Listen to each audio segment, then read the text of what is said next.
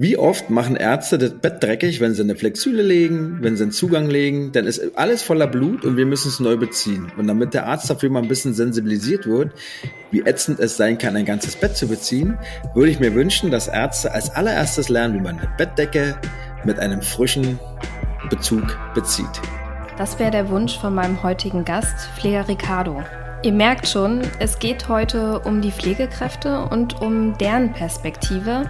Als angehende Ärztin und auch als angehender Arzt ist es super interessant mal zu hören, in welchem tagtäglichen Stress Pflegekräfte tatsächlich hängen und wo man ihnen vielleicht auch später mal helfen kann kommt wieder der Arzt mit seinen 10.000 Anordnungen, dann kannst du die Kurve nicht lesen, dann weißt du nicht, was du zuerst machen sollst. Und dann kommt dieser eine Patient, der ständig alle fünf Minuten klingelt, weil er seine Wasserflasche haben will.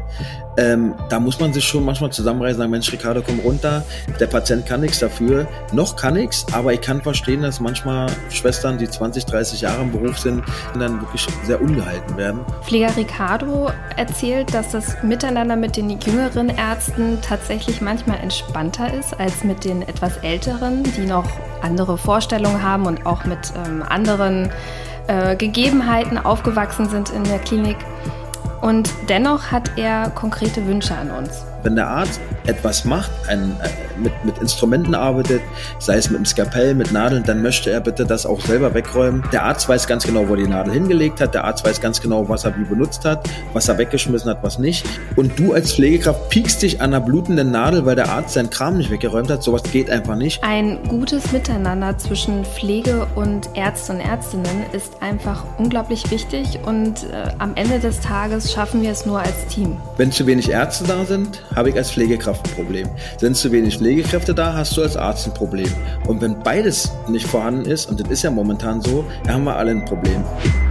Ruhepuls. Alles für ein entspannteres Medizinstudium. Der Podcast von Via Medici von Thieme. Ricardo, 2011 stand im Ärzteblatt Ärzte und Pflegekräfte. Ein chronischer Konflikt. Siehst du das noch genauso? Also ich muss dir ganz ehrlich sagen, es kommt auf das Alter der Ärzte an. Also meine Erfahrung ist, dass so diese ältere Generation noch so ein Hierarchiedenken hat. Also nur mal als Beispiel, da kommt der Chefarzt mit seiner Gefolgschaft ins Zimmer, man sagt als Pflegekraft Guten Morgen, dann wird nicht mal, manchmal, manchmal wird nicht mal geguckt, aber manchmal gucken sie halt auch und dann kommt eben nichts zurück. Und ähm, die haben auch noch so die Philosophie Tupferschere, ne? so rennst dann als Pflegekraft, holst, machst und tust. Und die jüngere Generation der Ärzte und Ärztinnen, die sind da deutlich hilfsbereiter, entspannter und ähm, die, ja, da ist die Kommunikation eine ganz andere. Die haben dieses Hierarchiedenken nicht mehr. Hast du denn das Gefühl, dass es mit den jüngeren Ärztinnen besser läuft, aber dass trotzdem bei gerade Medizinstudierenden noch ähm, ein gewisses Konfliktpotenzial herrscht? Mm, also ich glaube manchmal, dass es nicht nur an den Ärzten liegt, sondern auch an den Pflegekräften selbst. Denn äh, hm. wenn jetzt zum Beispiel so eine ältere Schwester hat, die das schon seit Jahren macht, und dann kommt so eine junge ähm, ja, Medizinstudierende oder Medizinstudierender, dann ist oftmals die Akzeptanz auch bei den Pflegekräften nicht so groß. Ich denke mal, dass sich beide Seiten da nicht viel nehmen. Ich finde einfach, wir müssen lernen, dass wir alle im gleichen Boot sitzen, dass wir auch voneinander abhängig sind und dass wir ja zusammenarbeiten müssen. Ich finde es halt immer schade, dass immer so dieses Konkurrenzdenken da herrscht. Ist wie gesagt nicht bei jedem so, mhm. aber es ist im Alltag immer wieder spürbar. Ich hatte letztens zum Beispiel eine Situation, da habe ich einen Patienten gewaschen, ne? der war morgens in der Morgenrunde und der hat auch unter sich gemacht, es war alles voller Stuhlgang. Und dann kam die Visite ins Zimmer. Und da meinte die Oberärztin so, naja, hm, äh, wir kommen später nochmal wieder. Und als ich dann das Zimmer verlassen habe, also, weil ich halt fertig war, wurde ich dann zur Oberärztin zitiert und die hat mir dann erklärt, dass es nicht sein kann, dass ich während der Visite wasche. Und da habe ich gedacht, nee, stopp, Moment mal. Ich habe gewaschen und ihr seid mit der Visite in mein Zimmer gekommen. Wenn jemand gestört habt, dann seid ihr das. Die war völlig schockiert, dass ich mit ihr so spreche, aber im Prinzip war es ja so. Und da ist manchmal so die Wahrnehmung äh, zwischen beiden Welten so ja, ziemlich weit auseinander. Äh, okay. Also ich bin gerade ein bisschen sprachlos, weil wenn wir mal ehrlich sind, äh, gerade auch die Visite und so, die hat jetzt nicht oberste Priorität und genau. Der Fokus sollte ja auf dem Patienten oder der Patientin sein. Und wenn die sich oder der sich jetzt gerade in so einer misslichen Lage befindet, dann ist das, glaube ich, wesentlich wichtiger, ihm, ihr oder so da draus zu helfen, als jetzt irgendwie diese Visite auf Biegen und Brechen durchzuziehen. Genau. Da würde mich jetzt echt mal ähm, interessieren, hat sich die Oberärztin bei dir entschuldigt? Nee, die war, äh, wie gesagt, ein bisschen schockiert, dass ich mit ihr so spreche. Die hat mich dann stehen lassen, ist gegangen. Aber ich bin ja in der Zeitarbeit für die Leute, die es nicht wissen. Ich habe auch erst gedacht, dass dann Beschwerde in meine Firma kommt, aber kam zum Glück nicht. Und was hättest du dir als Reaktion von ihr gewünscht?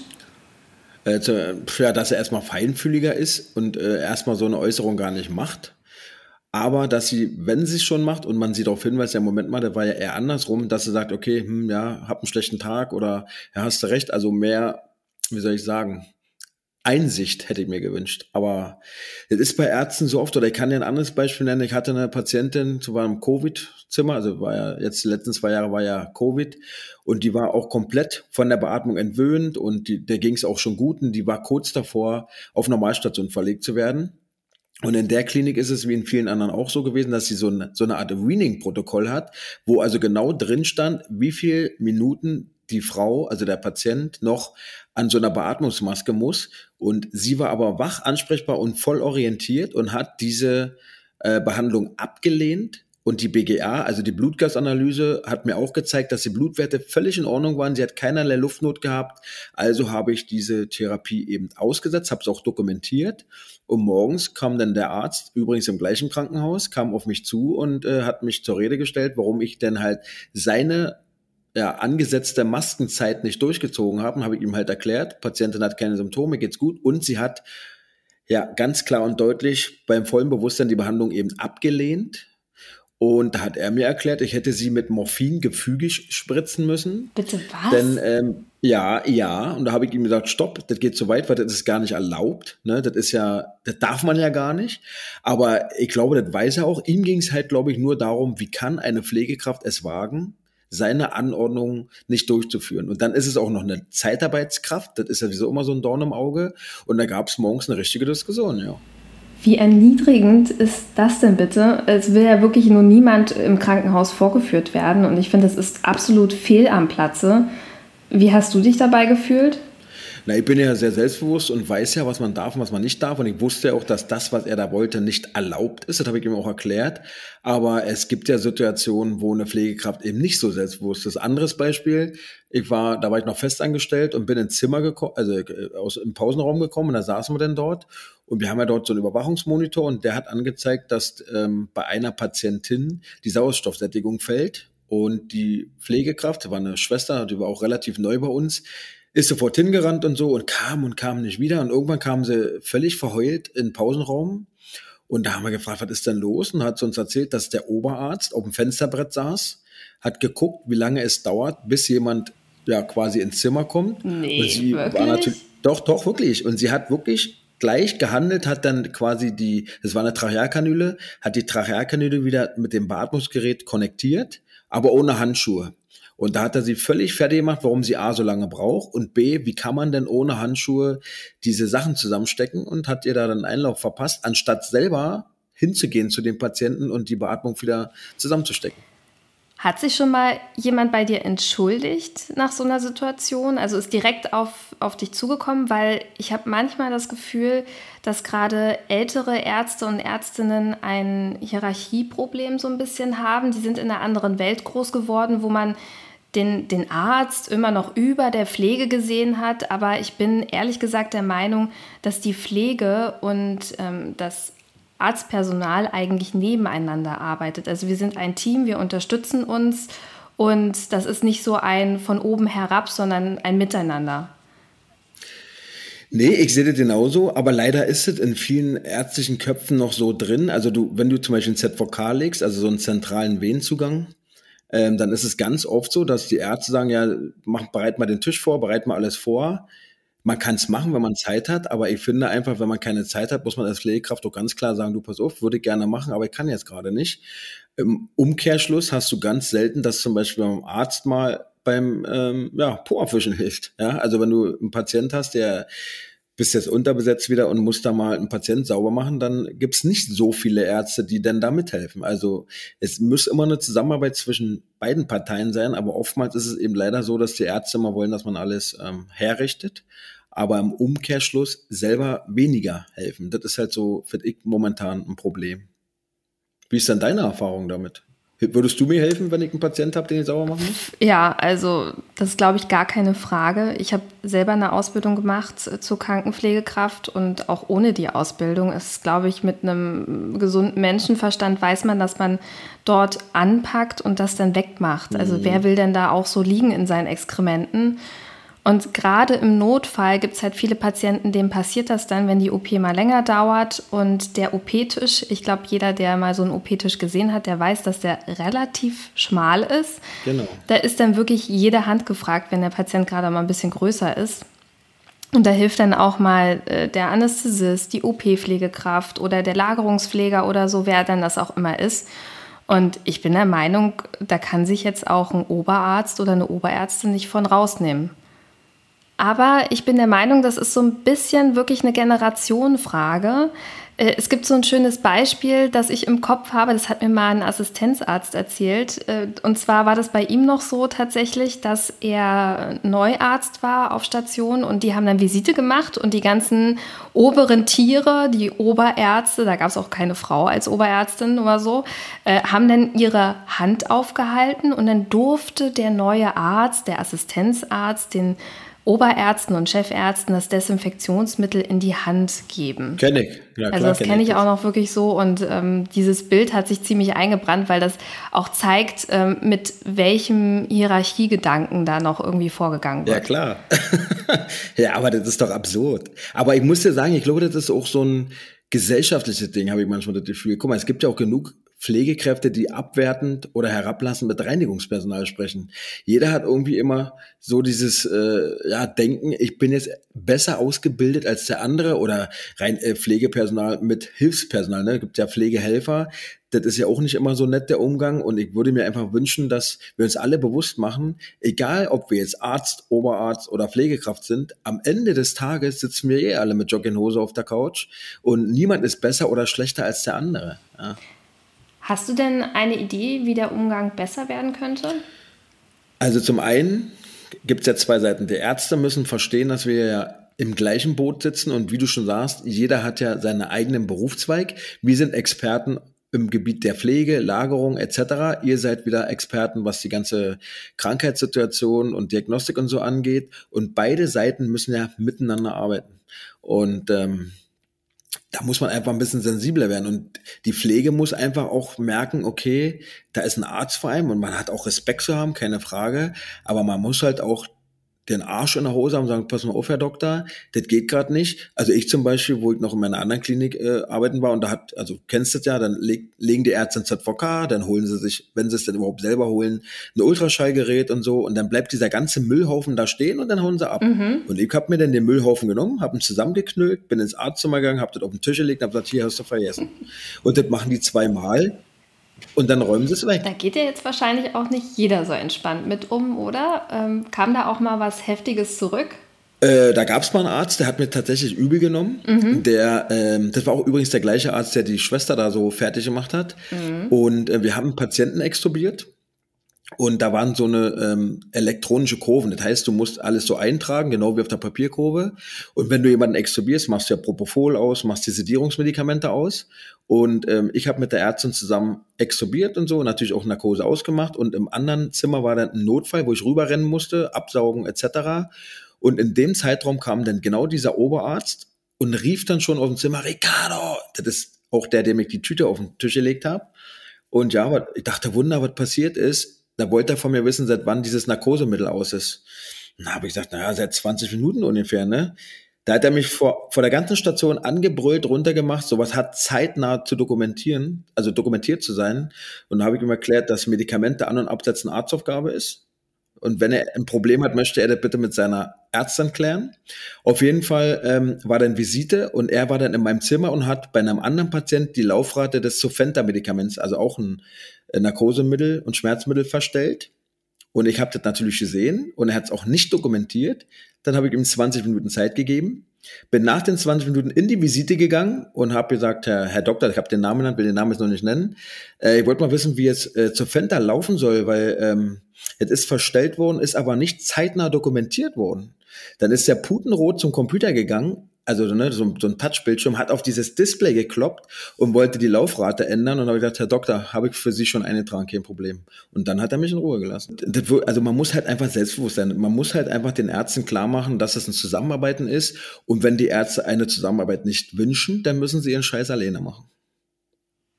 Klingt hart, ne? Aber ist ja so. Nee, nee, also das klingt gar nicht hart für, also ich kenne das so, ich bin ja selber Berlinerin und äh, ja, also das ist halt so ein bisschen die Berliner Schnauze, wenn man das so sagen darf. Äh, ich mag das ganz gerne, ehrlich gesagt, weil das sehr direkt ist und ich habe dann das Gefühl, ich weiß immer, woran ich bin. Das ist mir tausendmal lieber, als wenn das so weich gespült ist und hintenrum oder so. Aber da muss man jetzt auch sagen, dass ja nicht jeder so selbstbewusst ist wie du. Genau, das ist das Problem, ja. Wie sollen denn andere damit umgehen? Also ich würde jedem raten, der da so Probleme hat, ähm, immer den Arzt unter vier Augen natürlich, nie beim Beisein des Patienten, was immer sehr unangenehm, aber unter vier Augen mal fragen, ob er irgendwie ein Problem hat und ähm, wird er ja fragen, wie man darauf kommt. Und dann kann man ja sagen, dass man sich selbst immer mit einer Ich-Botschaft, also ich fühle mich äh, äh, ja irgendwie hintergangen oder so immer das, was man gerade ausdrücken will, in Ich-Form und dann mit dem Arzt einfach das Gespräch suchen, dass man sich halt in der Situation nicht wohlgefühlt hat, warum nicht und wie man sich in Zukunft wünschen würde, wie die Zusammenarbeit ähm, funktionieren sollte. Guck mal, unter uns darf man jetzt eigentlich gar nicht sagen, aber wenn, wenn ich mit einem Arzt gut kann und da funktioniert die Zusammenarbeit so gut, dann hänge ich auch mal eine Blutkonserve an oder hänge sie um, wenn der BZ-Test macht. Das darf man ja eigentlich nicht, aber wie viele Dinge macht eine Pflegekraft schon, die man eigentlich gar nicht darf? Und da hat immer, das hängt immer darauf zusammen, wie ist die Zusammenarbeit? Und wenn ein Arzt eben nicht zusammenarbeiten möchte, dann mache ich auch solche Sachen dann nicht. Super spannend. Wir reden auch gleich weiter. Wie ihr wisst, ist der Podcast von Via Medici präsentiert und ich habe so ein bisschen das Gefühl, dass nicht alle wissen, welche Features bei Via Medici zu finden sind. Dazu gibt es von Antonia aus dem Via Medici Team ganz tolle Tutorials, wo sie das ganz detailliert erklärt. Antonia, da zeigst du ja wirklich, wie Via Medici euch beim Lernen unterstützen kann. Ja, genau. In unseren Live-Tutorials erzähle ich in 45 Minuten, wie ihr Via Medici bestmöglich in eurem Studium nutzen könnt. Dabei gehe ich unter anderem auf die Lerntools in den Lehrmodulen ein, was ihr dort also einstellen könnt, damit ihr den Lernstoff auch selber behalten könnt. Außerdem seht ihr, wie das Lernen und Kreuzen miteinander vernetzt ist. Das Tutorial ist genau das Richtige für dich, egal in welcher Situation im Studium du dich gerade befindest und ob du bereits ein Abo hast oder noch überlegst, eins abzuschließen. In den Shownotes findet ihr den Link zur Anmeldung mit verschiedenen Terminen zur Auswahl. Ich freue mich, viele von euch zu sehen und sag mal bis bald. Und jetzt zurück zu Florentine und Ricardo. Also ich kenne ja einige Krankenhäuser und die Intensivstationen, die ich sehr, sehr gut kenne, da bekommen Pflegekräfte auch viel Verantwortung ähm, übergeben, einfach weil die jahrelang dort schon arbeiten und super fit sind, gerade was Beatmung angeht und ähm, auch mit den ganzen Katecholaminen, also wirklich äh, Medikamente, die man sehr, sehr genau dosieren muss. Und das ist auch ein gewisser Vertrauensvorschuss, weil Assistenzärzte teilweise nach ein, zwei Jahren nicht die Leistung bringen können, die eine Pflegekraft bringen kann, die schon 10, 20 Jahre dort am Bett arbeitet. Und ähm, ja, also das ist halt wirklich ein Qualitätsunterschied. Und äh, würdest du MedizinstudentInnen raten, in solch einer Situation vielleicht erstmal an, sich an eine Pflegekraft zu wenden? Also unbedingt, weil ähm, es hat ja, also klar, viele Ärzte sitzen am Computer, gerade im Nachtdienst, dann legen sie schlafen. Äh, liegt aber zum einen daran, dass sie so viele Patienten betreuen müssen und du weißt ja selber, du musst Berichte schreiben, du musst ja alles dokumentieren. Also kein Arzt kann so viele Patienten auf einmal im Auge behalten. Und deswegen sind wir Pflegekräfte ja da die ja quasi den Patient die ganze Zeit im Auge halten. Wir sehen ja am ehesten, ist die Beatmung gut eingestellt oder nicht, wirken die Medikamente, wie sie wirken, zum Beispiel äh, Antidelir-Medikamente. So. Also wir sehen ja die Wirkung des Medikaments am besten und, darf man auch nicht vergessen, wir sehen auch, was der Arzt in der Visite äh, übersieht. Also zum als Beispiel, es läuft ein Bluthochdruck also ein Medikament, was den Blut künstlich nach oben treibt, Noradrenalin. Und in der Kurve steht drin, du sollst dem Patienten Ramipril geben, weil einfach das übersehen wurde, rauszustreichen. Da ist ja die Pflegekraft noch die letzte Instanz, die da auch so mitdenken muss. Und ähm, ja, da finde ich einfach, dass, dass, dass da die Ärzte uns sich mehr auf uns verlassen können müssen. Ja. Wie war jetzt die Frage nochmal genau? Habe ich jetzt deine Frage überhaupt beantwortet? Okay. äh, ich formuliere es mal anders. Pflegekräfte machen ja teilweise nach entsprechendem Vertrauensstand, so zwischen Arzt und Pflegekraft, auch Sachen, die vielleicht nicht in ihr Aufgabenfeld gehören, wie zum Beispiel Blutanhängen. Das ist ja wirklich eigentlich Arztaufgabe. Da muss man ja als Pflegekraft auch dem Arzt vertrauen, dass das juristisch gedeckelt ist. Also, äh, wenn wir diesen Punkt haben, dass ich bei einem Arzt auch mal die Blutkonserve anhänge, wie gesagt, vorausgesetzt der Bettset-Test, also die Blutkonserve ist geprüft, dann haben wir ja schon mal einen Stand, wo eine Zusammenarbeit super ist, weil er vertraut mir, dass er es mich machen lässt. Ich vertraue ihm, dass wenn etwas passiert, er mich nicht in die Pfanne haut.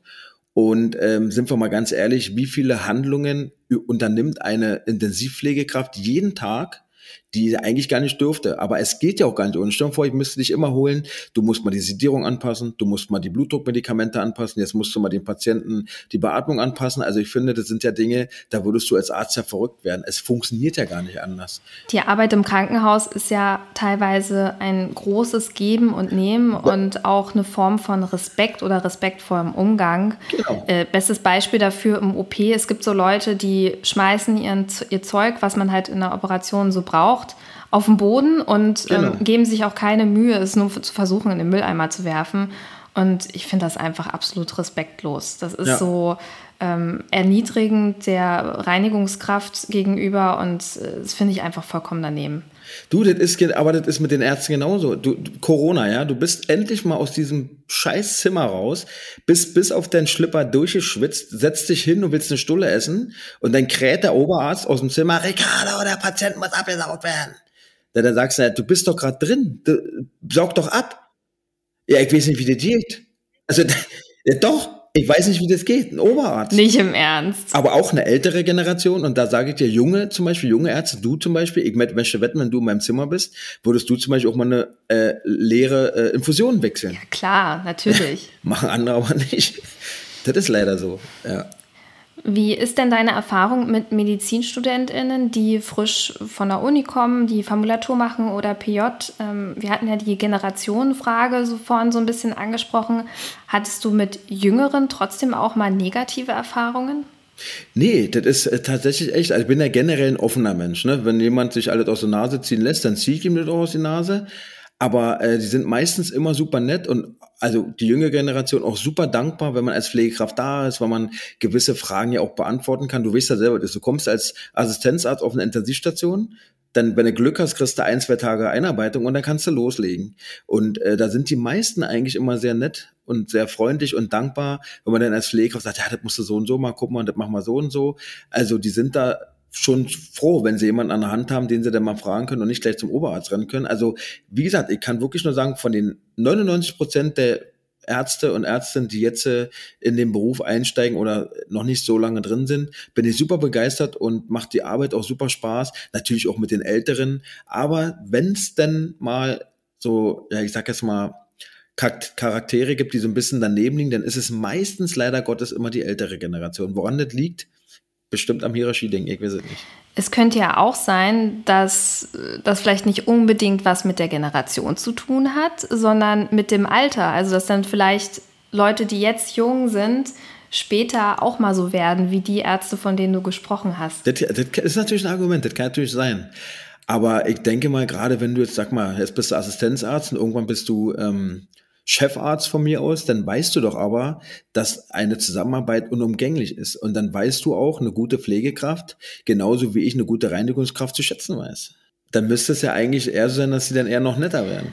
Manchmal habe ich das Gefühl, dass einige äh, Ärzte und Ärztinnen im Verlauf ihrer Berufsbahn irgendwie den Fokus verlieren und mit steigendem Druck. Also ich meine, man hat als Assistenzarzt, Assistenzärztin, glaube ich, nochmal wirklich einen anderen Druck, als wenn man dann Chefarzt, Chefärztin ist und dass man im Zuge dessen gar nicht böswillig gemeint, sondern wirklich so im, im Strudel dieses Prozesses den Fokus verliert und den Gedanken daran, dass wir hier immer noch ein Team sind.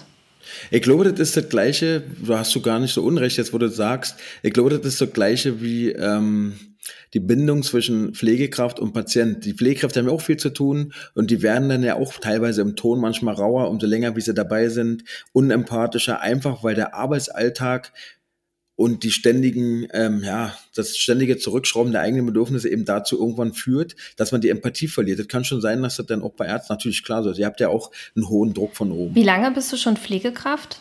Äh, seit 2010. Also zwölf Jahre. Hm. Das ist ja jetzt auch schon eine ganz schöne Weile, aber dir ist das jetzt auch noch nicht passiert, dass du zum schroffen Pfleger Ricardo geworden bist. Naja, ich bin, ich bin ganz ehrlich, äh, es gibt Momente, da muss ich mich immer wieder dran erinnern, Ricardo, da liegt ein Patient vor dir und überlege jetzt ganz genau, wie du behandelt werden willst, weil wir brauchen uns nichts vormachen, der Klinikalltag ist stressig und man ist auch manchmal genervt, wirklich, es geht ja gar nicht anders, dann kommt wieder der Arzt mit seinen 10.000 Anordnungen, dann kannst du die Kurve nicht lesen, dann weißt du nicht, was du zuerst machen sollst und dann kommt dieser eine Patient, der ständig alle fünf Minuten klingelt, weil er seine Wasserflasche haben will. Ähm, da muss man sich schon manchmal zusammenreißen, sagen, Mensch, Ricardo, komm runter. Der Patient kann nichts dafür. Noch kann nichts, aber ich kann verstehen, dass manchmal Schwestern, die 20, 30 Jahre im Beruf sind, die selber schon kaum noch rauchen können, dann wirklich sehr ungehalten werden. Aber man muss sich immer wieder klar machen, wir alle sind nicht besser oder schlechter. Wir sind alle aufeinander angewiesen. Der Patient noch mehr als äh, wir aufeinander.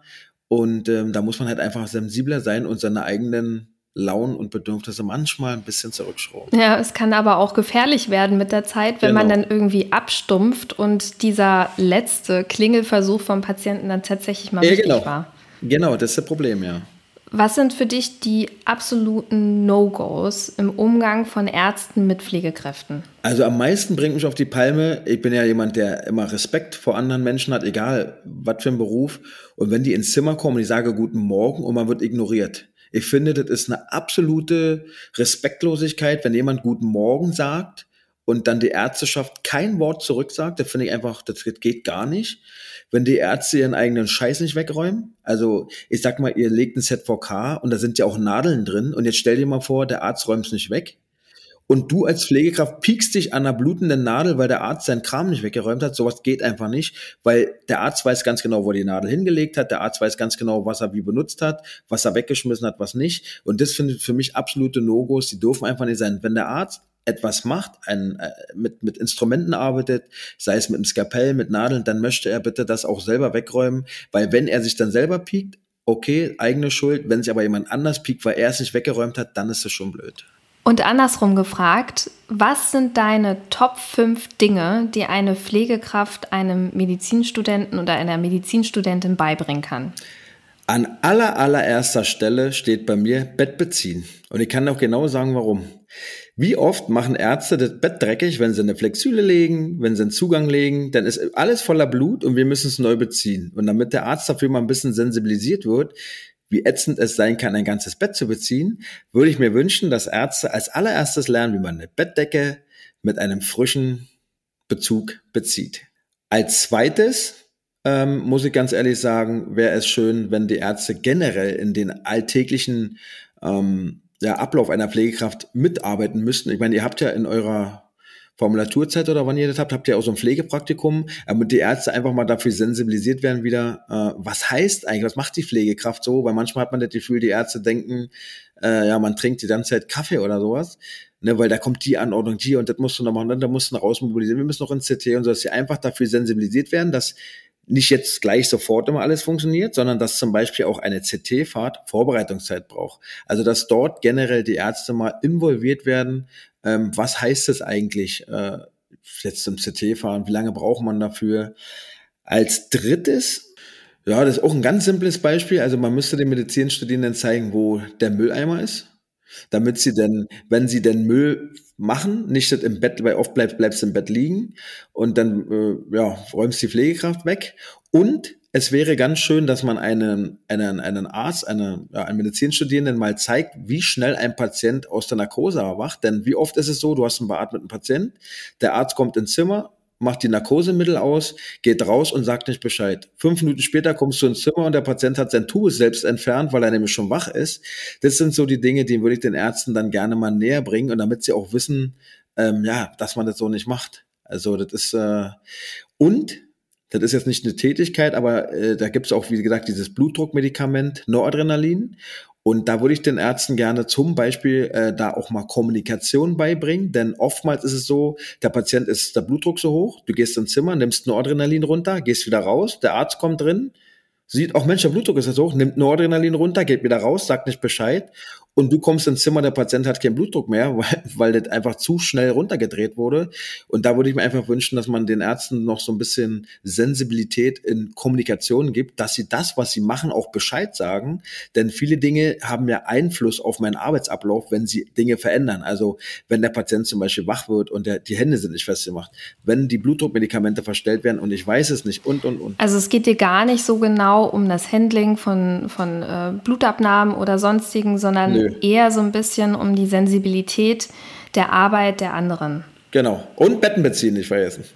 Danke dir, Ricardo, für das super spannende Gespräch. Ich glaube, du konntest einmal wirklich zeigen, worauf es ankommt im Klinikalltag, im Austausch zwischen Arzt, Ärztinnen und Pflegekräften, ja. wie man Konflikte angehen kann. Und wie wir von dir gehört haben, sind ja eigentlich die meisten auch wirklich offen dafür, dass man im Austausch bleibt. Und herzlichen Dank für deine Zeit. Es hat mich sehr gefreut. Ja, ebenso. Vielen Dank, dass ich dabei sein durfte. Ciao. Tschüss. Das war Ruhepuls euer Podcast für ein entspannteres Medizinstudium von Via Medici, dem Lern- und Kreuzportal für nachhaltiges Wissen in der Medizin von Thieme.